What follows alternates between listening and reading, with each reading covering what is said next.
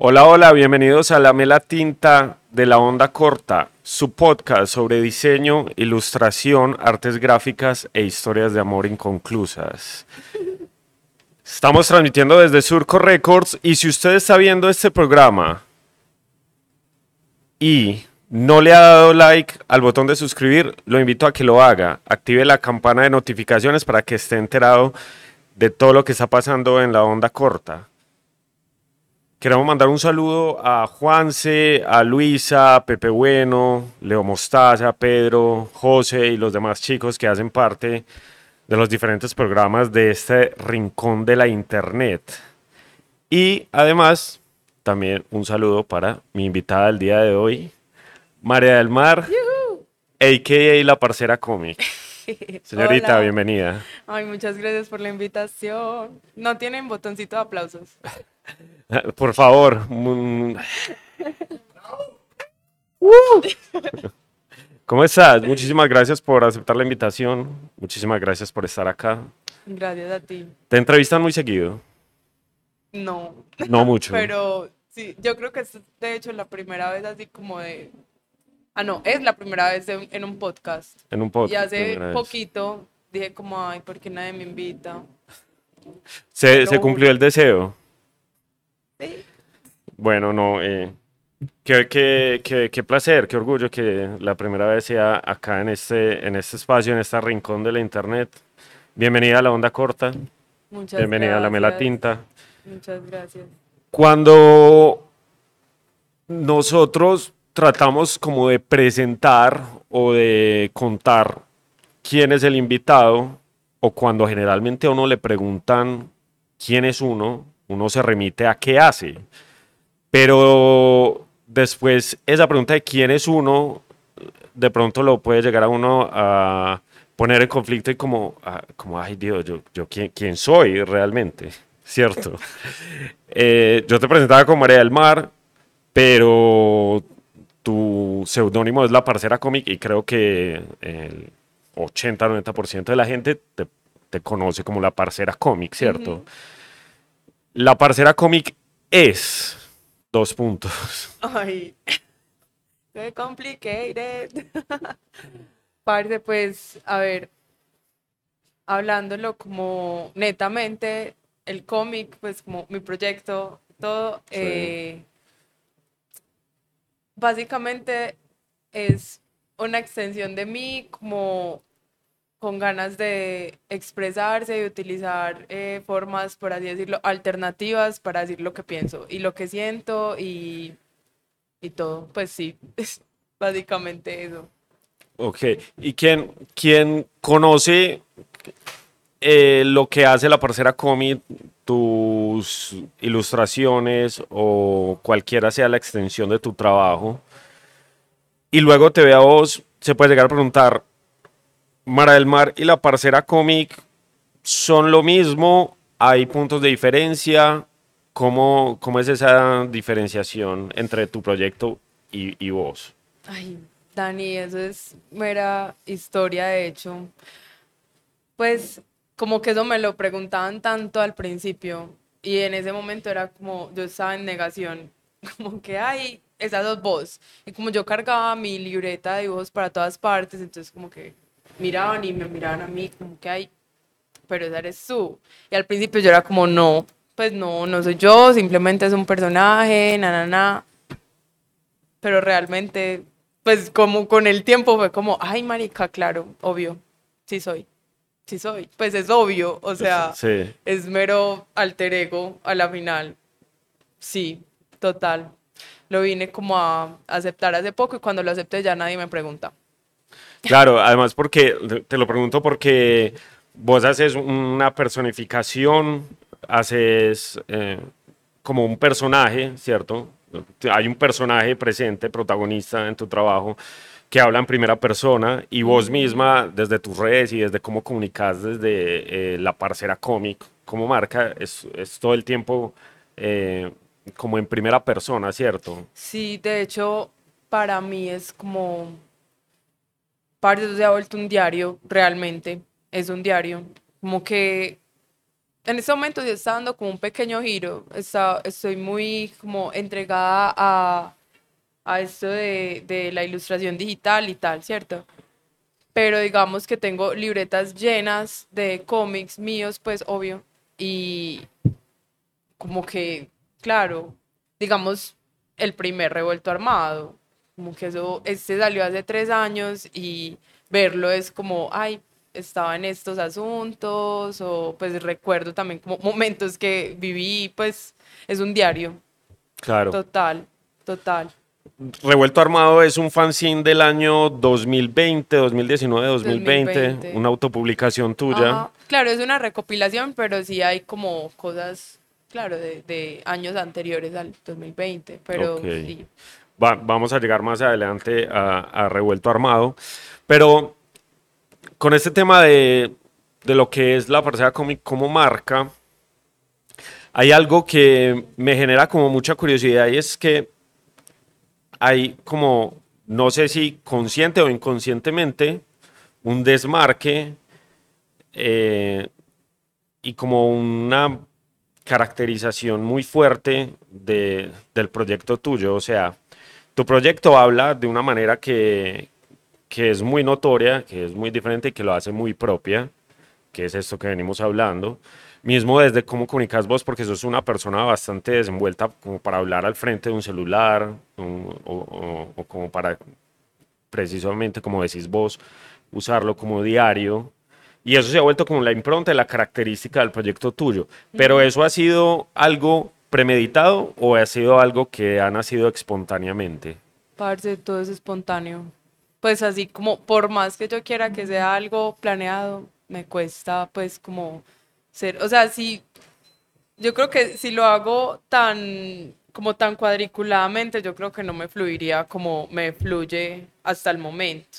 Y más porque todo nació así como con ese afán de tener un personaje y, y, y hablar, pues tú me conoces un poquito y sabes que como que hablo mucho. Entonces nació este personaje con esto de, de, bueno, ocupar otros espacios para hablar lo que sea. Entonces es lo mismo, como que por eso no me cuesta como coger el celular y hablarle a esto. Pero sí me pone pues nerviosa este tipo de cosas y me pone nerviosa. Ah. Pero sí, parce, es, Sí. es- todo es como muy, muy espontáneo realmente. Ajá. Bueno, porque como que dentro de esa misma espontaneidad inconscientemente se crea como un, un tono de marca muy propio, ¿cierto? Sí, de hecho, como uno de los consejos que le doy como a las personas que les interesa tener como este tipo de proyectos de ilustración y todo esto es, parce, como dejarlo como libre, por así decirlo, como simplemente tener como una constancia y que de verdad te guste, pero no como encasillarte. Por ejemplo, estudio artes plásticas, próximamente graduación, y por ejemplo a mí me, me costó mucho integrarlo como a mi carrera, como mi proyecto de cómic, como a la carrera, porque obviamente, si bien no te dicen como qué hacer, pues sí hay ciertos parámetros que cumplir, pues en la academia. Y ahí es donde a mí como que me daba de todo, como que no, o sea, Sí. esto en serio tiene que ser una cosa que, que fluya y que sí. Ese, ese punto de la academia es bastante interesante porque incluso tratándose de artes plásticas, la academia como que te enseña a esquematizar, ¿cierto? Y como que te enseña a que todo debe tener un proceso, eh, un- digámoslo, un poco cuadriculado o metódico Ajá, ajá. y de repente se vuelve un poco una prisión eso. Sí, aunque igual, la verdad, muchos elementos pues de la academia me han ayudado, ¿cierto? Como para sentar un poquito más el proyecto. Pero, pero no, no, como que no, no, no lo cojo así del todo. Pues de pronto podría ser más exitosa y llegarle a más personas si, si fuera así de metódica y como, pero por el momento no, no, no me da.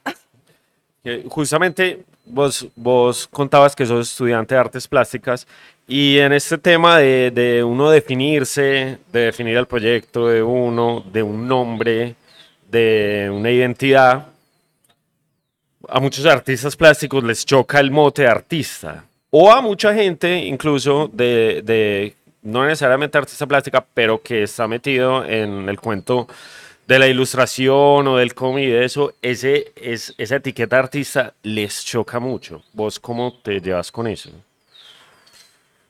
Pues a mí no me molesta. Pues yo siento, yo siento no, yo sé que yo soy artista.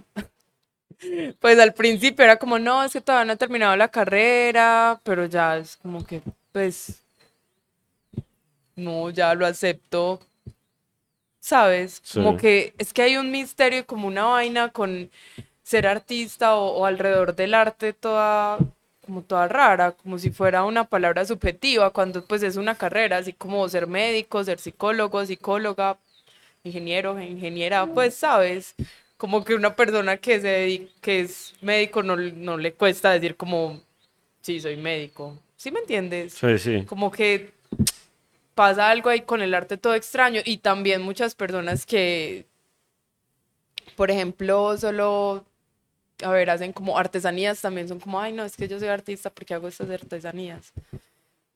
A veces estoy un poquito fastidiosa con eso, pero, pero sí es, me choca un poquito como esa ambigüedad que hay alrededor de, del arte y, y del ser artista.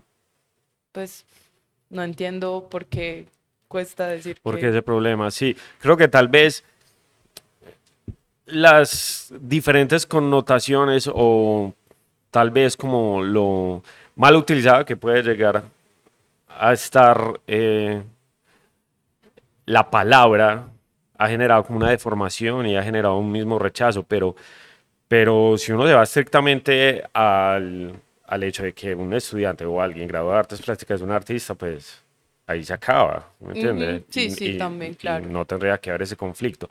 Vos nos contabas ahora que tenías como una recopilación de, de, muchos cómics tuyos y, y, que mucho de eso como que se ha convertido en la materialización de, de fanzines y de mucha, como de mucho ya obra física tuya.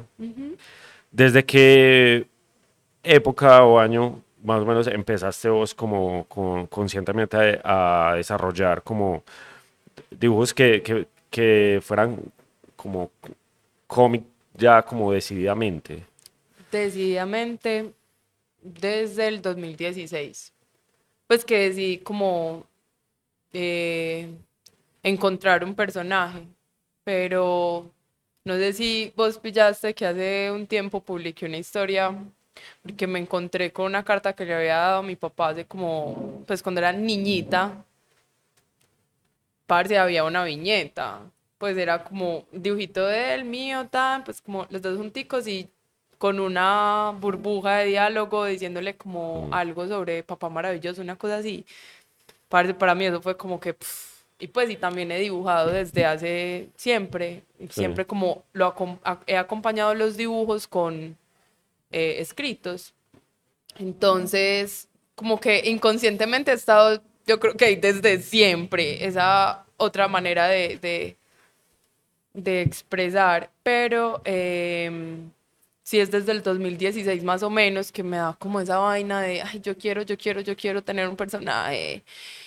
Y bueno, si es que yo creo que en la página de Instagram, como que bajar del todo ahí se ve como los primeros, aunque obviamente la página de Instagram nace mucho después.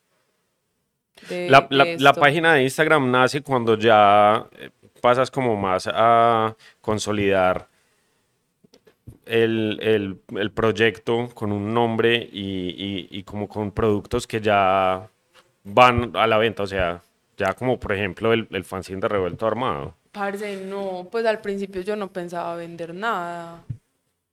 Pues es que de hecho yo creé el Instagram por un amigo y me encanta pues como contarlo y, decirlo así como mi amiguito Brian Salve, eh, que es artista plástico de la Universidad Nacional, es un muralista que admiro un montón. Él miraba pues mis libretas y era como, como pues vos, ¿por qué no publicas esto? Eh, ponerle un nombre, entonces era como el, como que, y pues, esto la gente lo tiene que ver. Dale una, sí, una identidad, un nombre. Entonces, de hecho, eh, él me dijo como, sí, dale un nombre tal, como, parce, no, pues ni idea, yo qué, qué nombre le voy a poner. Entonces me dijo como listo, entonces cuéntame eh, cuando hablas de ella, ¿cómo te refieres? Y yo no, pues yo digo como a la parcera, a la parcerita, y él ya, ahí está. Y ya, eso fue así. Y como que a los días lo hice y luego como que me lo volví a encontrar y como que, ay, mira, ya tengo el Instagram. Y ahí fue donde los empecé a digitalizar, porque antes era full, o sea, solamente dibujos en rapidógrafos y lo, le tomaba fotos, o sea, ni siquiera era escáner, les tomaba foto y, y ya, y pues los compartía como en mi Instagram personal, sí mucho. Incluso la primera libreta era como de hojas verdes. Whatever, sí. Sí, porque ni siquiera me gusta ese color, pero cosas que pasan. Y, y ya, luego me puse como a ver cómo se podía pintar en Photoshop. Y así empezó todo, como les tomaba fotos y ya luego pintaba en Photoshop y, y luego, ay, Dios, y luego lo compartía. Dentro como de las temáticas o de lo que uno se encuentra cuando ve los cómics tuyos, hay una presencia muy fuerte de un activismo de temas como los derechos de la comunidad LGBTI, aborto legal, como de un, pensamiento feminista muy marcado, como de adopción eh, de, por parejas del mismo sexo, como que es muy, muy marcado ese aspecto eh, dentro de tu trabajo.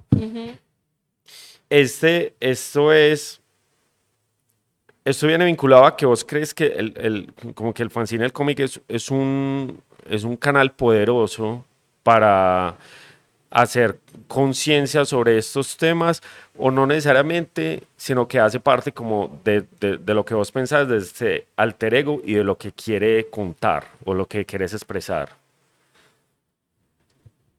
Todas las anteriores, de todas las anteriores. Parce, sí, pues como lo he dicho un montón de veces, la parcera cómic eh, soy yo, sí o qué. Entonces, claro, obviamente van a estar estos puntos de vista porque realmente es lo que, lo que, lo que yo pienso y lo que siento y son mis ideales. Y lo que también te decía ahorita de eh, hacer parte, no, como de tomar estos otros medios de comunicación como el celular, el cómic, ta, ta, ta. Entonces, lo que te decía, como que al principio muy, muy simplemente eso es lo que soy, lo que pienso, tal, pero ya en este momento digo como parce, a mí me interesa que, que las personas eh, escuchen este tipo de opiniones porque pues es una suerte de activismo, ¿sabes? Mm, y sí, ya me perdí un poquito. No, de eso se trata aquí. Pero, ¿y, te has encontrado con que ha habido una recepción fuerte que es precisamente vos trabajar y hablar de ese tipo de temas eh, generado un impacto? Como que la gente sigue o ha empezado a seguir a la parcera cómic atraído un poco por eso. Parce, sí, pues Sí, porque es que desde el contenido que hay, igual también hay muchas otras cosas como muy juguetonas, pero por ejemplo el fanzine de Cariño de denunciarlo, pues como que parece es que lo chimba de esto es que vos podés como, sí, entregarlo, dejarlo por ahí, lo puedes tener parte en tu bolsito, entonces digamos como eh, Cariño de denunciarlo es una guía práctica para poner, por ejemplo, denuncia por violencia de género, entonces pues se hace mucho más fácil poder tener ahí unas hojitas guardaditas y poderlo entregar y como que esta parcera está pasando por esto, ve, tengo este fanzine tal, a que, no sé, tengas esa información en, en una revista o en un periódico súper grande. Como Mm. que eso es lo que más valoro del, del fanzine, como esa versatilidad de los temas y también pues como de, de entregarlo. Y de hecho, mm, me llegó a pasar mucho al principio, como que sí se acercaban personas hasta manes, como, ay, parce, no, imagínate que una amiga llegó a contarme que le sucedió esto y esta vuelta, y como yo te había comprado este fanzine, pues se lo roté, parce, y escuchar eso para mí era como, pues si todavía sigue siendo como mero, como mera curita en el corazón, porque pues sí, como que si bien muchas de las cosas son espontáneas, pues también una espera que haya cierta impacto, Claro. pero sí.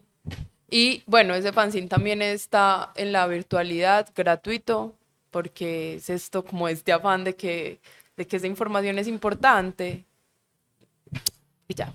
Ahí se vuelve como un chuleado, como, como, como objetivo logrado, o sea, como un- Sí, de hecho se sigue como moviendo y lo quiero volver a, a hacer, ese fanzine, mm, porque como que en el momento que lo hice, pues ya fue hace, eso fue en el 2019 y ya no me siento como identificada con ese diseño y como fue, o sea, yo tenía que sacar eso ya, o sea, como que quería que, que estuviera ya, entonces mm. quisiera como volverlo a hacer más, más lindo y más cómodo para leerlo. Entonces sigue vigente porque, pues me encantaría decir, parce, este fanzine ya no es necesario. Pero Claro. sigue siendo necesario, va a seguir siendo necesario, quién sabe hasta cuándo, hasta el fin de los días.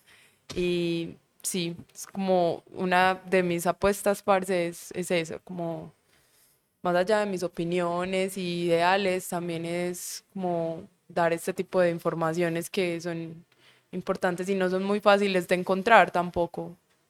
Más una que se mueve como en un mundo pues como alternativo y no sé qué, pero sí, falta como mucha información y, y todo esto. Claro, no, y de hecho ahí radica el, el- el poder del fanzine. Creo que a partir de eso, eh, como que todos los que somos enamorados o, o tenemos como, como esa necesidad barra gusto por el fanzine, pues encontramos eh, esa versatilidad y ese poder comunicacional que tiene, que tiene el fanzine. Dentro de los como otros temas también que, que vos tratás, he visto mucho que hablas como de salud mental, ¿cierto? Como de... Pero salud mental desde como un punto de vista que a mí me parece bastante cálido y que me parece tratado como, como con bastante a- amor propio y como que hace mucha alusión al- a, a cosas pequeñas y a darle importancia a cosas pequeñas y a lo que se llama como amor propio, pero, pero es una manera como de, de, de abordarlo como, sí, yo lo diría bastante cálido, pero es, pero es también algo constante dentro de, de los ejes temáticos de la parcera cómic. ¿A vos te parece que hablar de eso, un poco exponer esos temas, un poco también es ex- ex- exponer la- las heridas de uno o, un poco como sacar eso, de uno y, exponerlo así es, sanador? Para vos es como un, un proceso de, de- un poco de sanación, encontrar sanación ahí. Parce, bueno, eh, primero, gracias por esta pregunta y cómo tocar ese tema. Siento que es demasiado sensible lo que estás diciendo o también como tu, tu percepción y es muy chimba. En serio, gracias. Em, si es sanador, claro, claro. De hecho, incluso hasta esto de cariño es denunciarlo lo es, porque pasé por una situación de esas que es bastante dolorosa y, y parce, yo soy partidaria como esto de, de que es que si uno habla de, de la, la tristeza, así como habla de la felicidad y todo esto, pues logra una como, como juntarse con otras personas que han pasado por lo mismo y que pues se pueden buscar como herramientas para sobrellevarlo, para superarlo. Y también me interesa mucho como, como reivindicar, por así decirlo, la tristeza, la ira, la rabia, como parce, es que esto existe, esto existe y hay que hablarlo, fin, pues hay que naturalizarlo.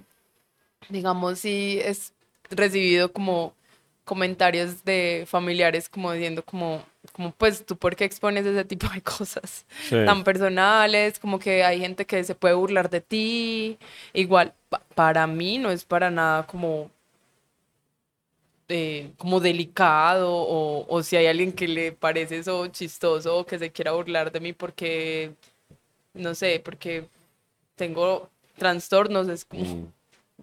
pues no, no, no me interesa.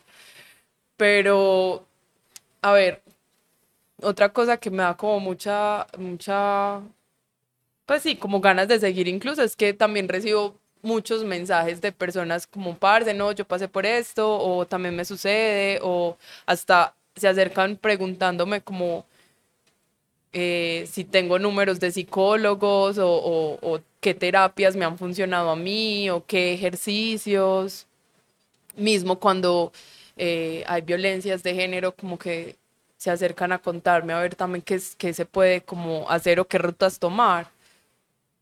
Y a mí eso me llena, pues me llena un montón porque sí entiendo como todas esas posiciones y así pues también me voy sanando yo, ¿sabes? Entonces sí. sí hay sanación definitivamente. No, no, total, total, totalmente, claro. Es que el, el, el tema de la salud mental siento que ha tenido el proceso de, de que se ha vuelto un, tema central, de que se ha naturalizado, que hay mucha gente hablando ahora de esto, y a la vez también mucha gente haciendo uso de ese, de ese aspecto de una manera, de una mala manera, ¿sabes? Me parece que es importantísimo poner el tema sobre la mesa, es importantísimo lo que vos decís de naturalizar la ira, la tristeza y los trastornos y todo lo que puede eh, conllevar eso. Pero a su vez como que puede llegar a haber también una sobresaturación de eso. Y yo siento que al final la gente que, lo, que trata esos temas de una manera genuina y de una manera de cómo lo siente, es la que, es la que logra conectar, es la que finalmente tiene un feedback de regreso y le pasa lo que vos estás contando, que te escriben y te dicen, hey, pasé por lo mismo, me siento identificado, ¿qué puedo hacer en este caso? Porque también siento que hay un, un, tratamiento de los temas de salud mental que, que, que se ha vuelto como bastante banal y que se le hace un mal uso. Parte total, total. O sea, si vos buscas, por ejemplo, en TikTok, bueno, también de más que en Instagram, pero TikTok es más como del bajo mundo, no sé.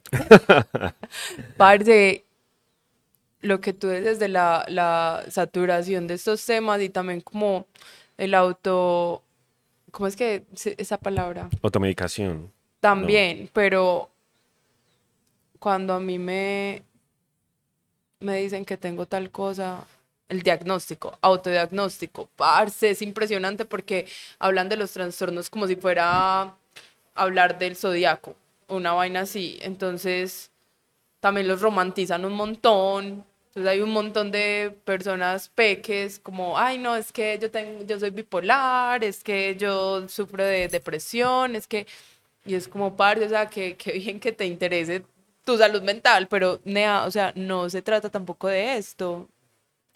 Ve, y nunca he hablado de, o sí, no sé, nunca he hablado como de, de esta vuelta de la, del autodiagnóstico, pues porque eso es peligroso también. Muy peligroso, Y más porque llega entonces una persona que de verdad está llevando eh, tratamiento por estos temas y pues se encuentra con una persona así, como marica, no, pues me estás, es como minimizarle los sentimientos y las vueltas, pues porque es que uno no, O sea, tener un trastorno no es como, ay, qué chimba. Sí, no, en ¿Qué absoluto. nota? No, parce, pues no está ahí en mera batalla y también intentando entenderse, pues no es algo como tan deportivo.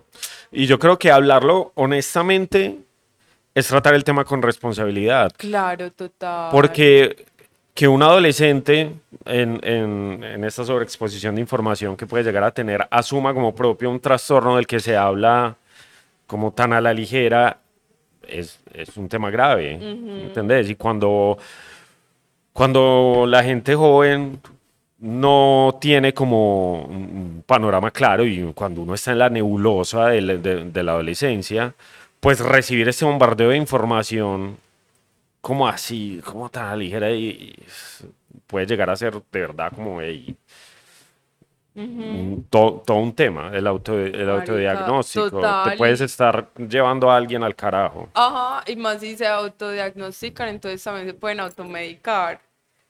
Y, Imagínate. Pero, pero, aunque lo que, bueno, en mi experiencia, por ejemplo, y, y no lo he mencionado, pero, parce, cuando a una la, la, le dan su diagnóstico, que tiene que ser pues por una psicóloga y psiquiatra, eh, es, es fuerte, o sea, como que yo sabía que algo me pasaba, pero por ejemplo cuando yo recibí el diagnóstico fue como, fue, o sea, en serio fue doloroso, Claro. fue como, parce, ay, qué vuelta, o sea, ¿y ahora qué? Entonces, no, ya todo, no, no, no, ya, o sea, ya, ya, algo monda, Aparte, ahí viene otro tema y es que la medicación es también solo el inicio de algo.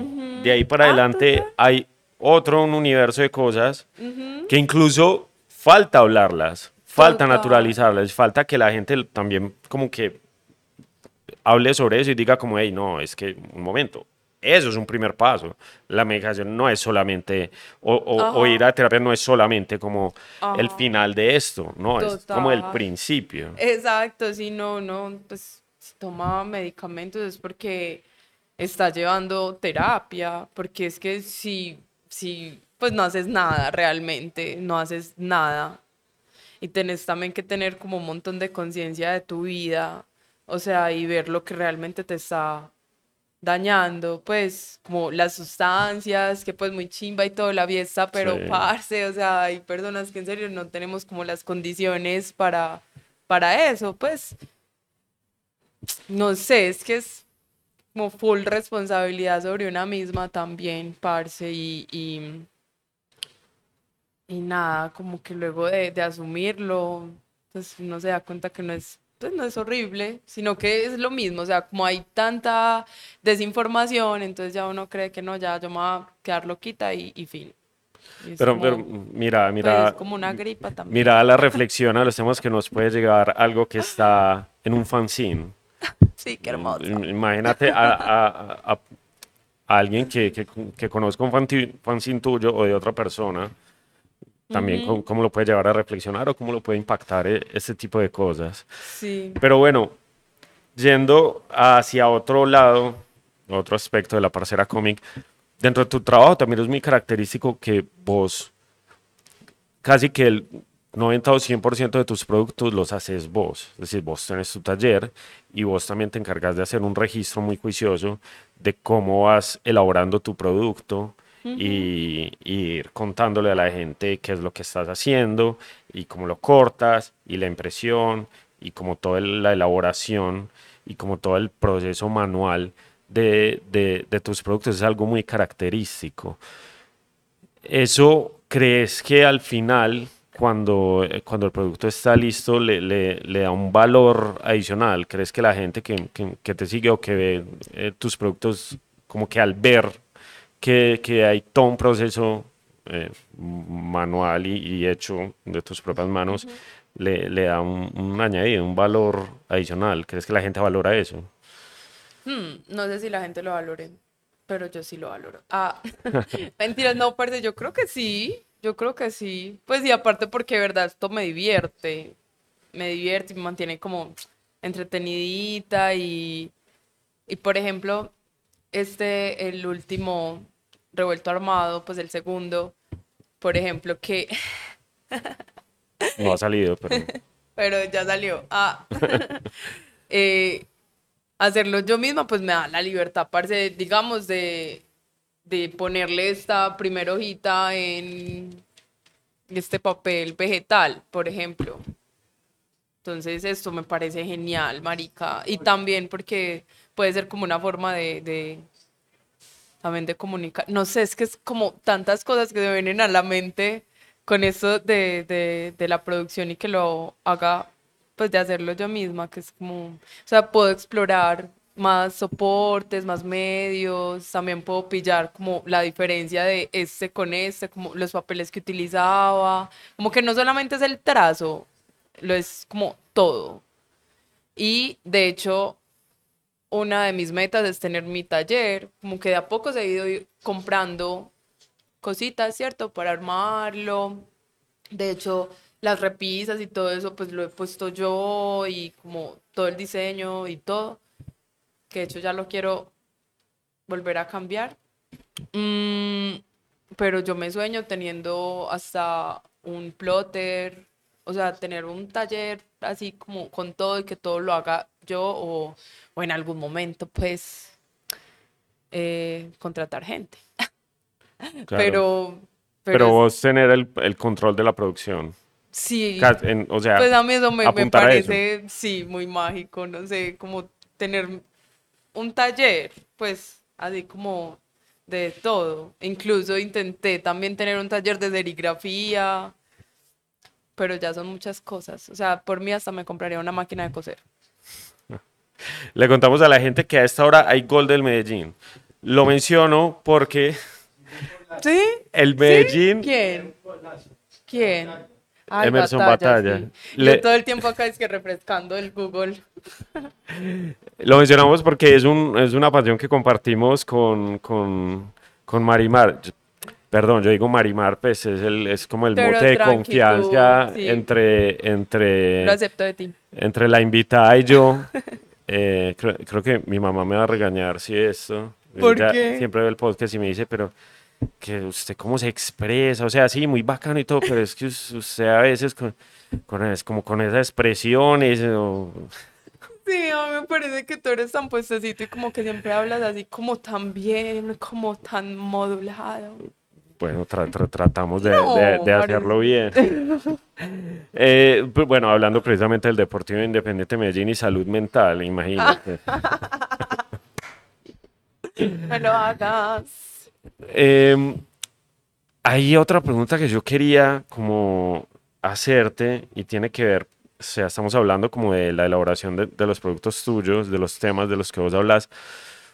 ¿Vos crees que los productos tuyos, o sea, pensando ya como en el público objetivo y en público que, que le pueda interesar comprar las, los productos de la parcera cómic, es mayoritariamente mujeres? ¿Vos crees que en público femenino?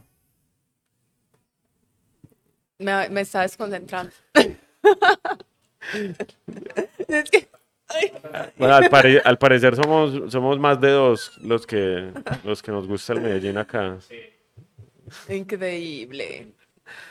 Tomémonos de las manos. Bueno, eh, ¿qué era? Eh, ah, sí, parce. Sí. Sí, imagínate. Más charro, porque es que son muchas cosas. A ver, yo pensaba que era como un 50-50, pero como Google, no, perdón, Instagram puede, pues te muestra como las estadísticas. Sí. Parece son más mujeres, o sea, más mujeres.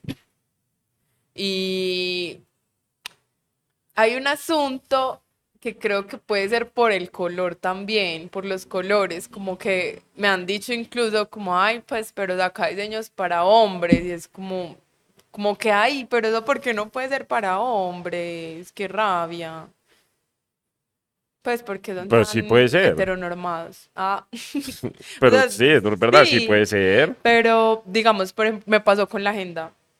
Eh, ¿Contextualizo contextualizas tú? No, de, hecho, para, para allá iba. Eh, sacaste una agenda que tenía de- como que dentro de las cosas que tenía dentro, tenía el calendario del ciclo menstrual. Ujú, ujú. La pregunta que te hacía precisamente iba direccionada como, nada más desde ahí es un producto que estaría pensado para mujeres, diría uno. Pues sí, pero marica, o sea, aparte del, calendario menstrual, tiene eh, como monitor de emociones, tiene hoja de stickers, pero ay, ¿qué más era? Como, como que en la presentación hace preguntas sobre tu espacio, como, como qué es lo que más te gusta de tu ciudad o pueblo, pues como que tiene un montón de otras cosas, porque es que me pasó, como que, ay, parce, no es que yo te quería comprar la agenda, pero es que yo soy hombre y ¿qué hago con el calendario menstrual? Es como, ay, marica, o sea, es una página. O sea, no son, no es todo de, de menstruación, igual, Sí. pues. Yo esas cosas no las entiendo. Pues, sí, solamente es una página. Bueno, y también porque la pasta, claro, tornasol. Entonces, pero también uh, varios hombres la compraron para ellos y la utilizan. Pero, pero yo no sé. Claro, pero es que es, un- es- es a, donde yo iba y a donde va como la, la pregunta para, para cerrar esta, esta charla. Y es, es muy característico en tu trabajo la paleta de colores, es muy característico el tipo de papeles que vos usás, el acabado tornasolado, eh, to- todo eso como que hace parte del estilo gráfico muy definido tuyo, Sí. que no, tranquilamente también puede ser para hombres, o sea, no... pues, ese, ese hecho puntual no quiere decir que no pueda llegar a ser para Ah, hombres. sí, pues puede igual tampoco serlo, es algo que me preocupe y esté acá como, bueno, ¿cómo va a hacer para llegarle al público de, de hombres? Pues no, Exacto. X. Pero, Pero, ¿cómo fue ese, ese proceso para llegar a definir esos, eh, esos aspectos visuales característicos tuyos? parce, no sé, yo suelo sobrepensar todo y como buscarle alguna explicación. Entonces, esto yo ya lo he pensado antes. Y, pues, ay, es, bueno, va a sonar demasiado extraño y demasiado raro, pero, por ejemplo, mi habitación, cuando yo era niña, niñita, desde que tengo uso de razón, mi habitación era de colores pastel, pues sí, era una niña, tal, pero como que me acuerdo que era como una pared lila muy clara, con otra pared de agua marina muy clara, o sea, todo era colores pastel. Puede ser de ahí. Y también porque me gusta mucho como lo, lo tranqui, estar como, sí, tranquilita, espacios como solitos, de silencio, y pues eso en la, en la psicología del color, pues eso es lo que representa y lo que transmite los colores pastel pues también puede ser como una cuestión ahí de, de sí, de personalidad y de que viene desde, desde pues, como mis referentes de niña. Pero sí, porque de hecho desde siempre me he sentido más cómoda pintando y, e ilustrando con estas tonalidades. Parce, a mí me ponen un rojo y un verde, un naranjado y yo me embalo. Pues como que siento que esos colores tan, tan fuertes como que me... Ay, ¿cómo hago? Pues sí, me, no sé, me, me ponen así como que no, no, no, no, no me da como para pensar en esos colores. Entonces, no, eso es como mi forma, puede ser hasta mi, mi zona de confort. También, eh, también tuve un proyecto artístico que era esto de, de pintar, ¿cierto? En los skate parks y, e investigar pues a través de, del color eh, las, las situaciones sociales, políticas, económicas del país en diferentes puntos. Entonces, digamos que tomaba fotos de las fachadas de los colores de las casas, porque pues son, sí, diferentes, ta, ta, ta. Y de ahí sacaba mera una construcción en la cual hacía un mural en skateparks y también todo era pastel. O sea, como que no solamente en este proyecto de la parcera cómic es que utilizo esta paleta, no, es como todo, Todo. todo. Es un todo. Em, y por ejemplo, en esos espacios, pues un skatepark, que es una zona muy ruda y también como zona de tolerancia, entonces hay un montón de, de situaciones que pasan, sí. Claro. Y mm, ver como estas composiciones geométricas de colores pastel, como que pues, también eran súper rayadoras, que un montón de grafitis, colores, gris y, y ese estalla y Ese estalla pastel. También esto me, me, sí, me gusta un montón. Como, Súper. y genera otras cosas también en la mente de la gente. Y también, pues, sí, aguanta esto de eh, como pensarse porque eh, estos colores representan como más a las chicas o porque pueden sentirse más identificadas con esto. Mm, Genial. Quiero mandar un saludo a nuestro patrocinador ficticio, Aguas El Paisita. Aguas Dim. No, no. Eh, no, por favor. sí.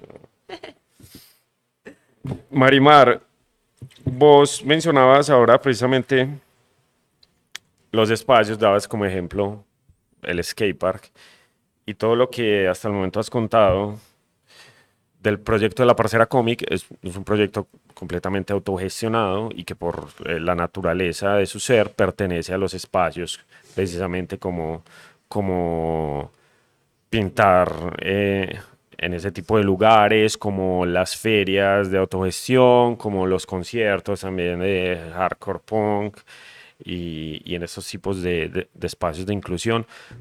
Pero vos te, te ves, ves tu proyecto en, en- en otros espacios de más comercialización, de más masificación o, o lo visualizas netamente en, en este universo de, de los espacios de la autogestión.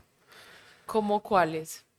¿Cómo puede llegar a ser? eh, La feria del libro, ve la fiesta del libro, por ejemplo, o qué? sí, es un buen ejemplo, o, o- o como que tus productos eh, tengan como, se salgan como del, del- del canal de, o del medio de que vos las haces todas vos, sino que pasan ya a ser como un proceso más de masificación y de, y, y de, de merchandising como más eh, masivo, o sea, como que vos ya Ah, delegas ya. eso y ya no es un trabajo en el que vos tenés el control de eso, sino que más masificación y, y- y lo distribuye otro, otro medio de una manera más masiva. Pues, parce, yo no, no, no he pensado en eso, pero, pues, ¿por qué no?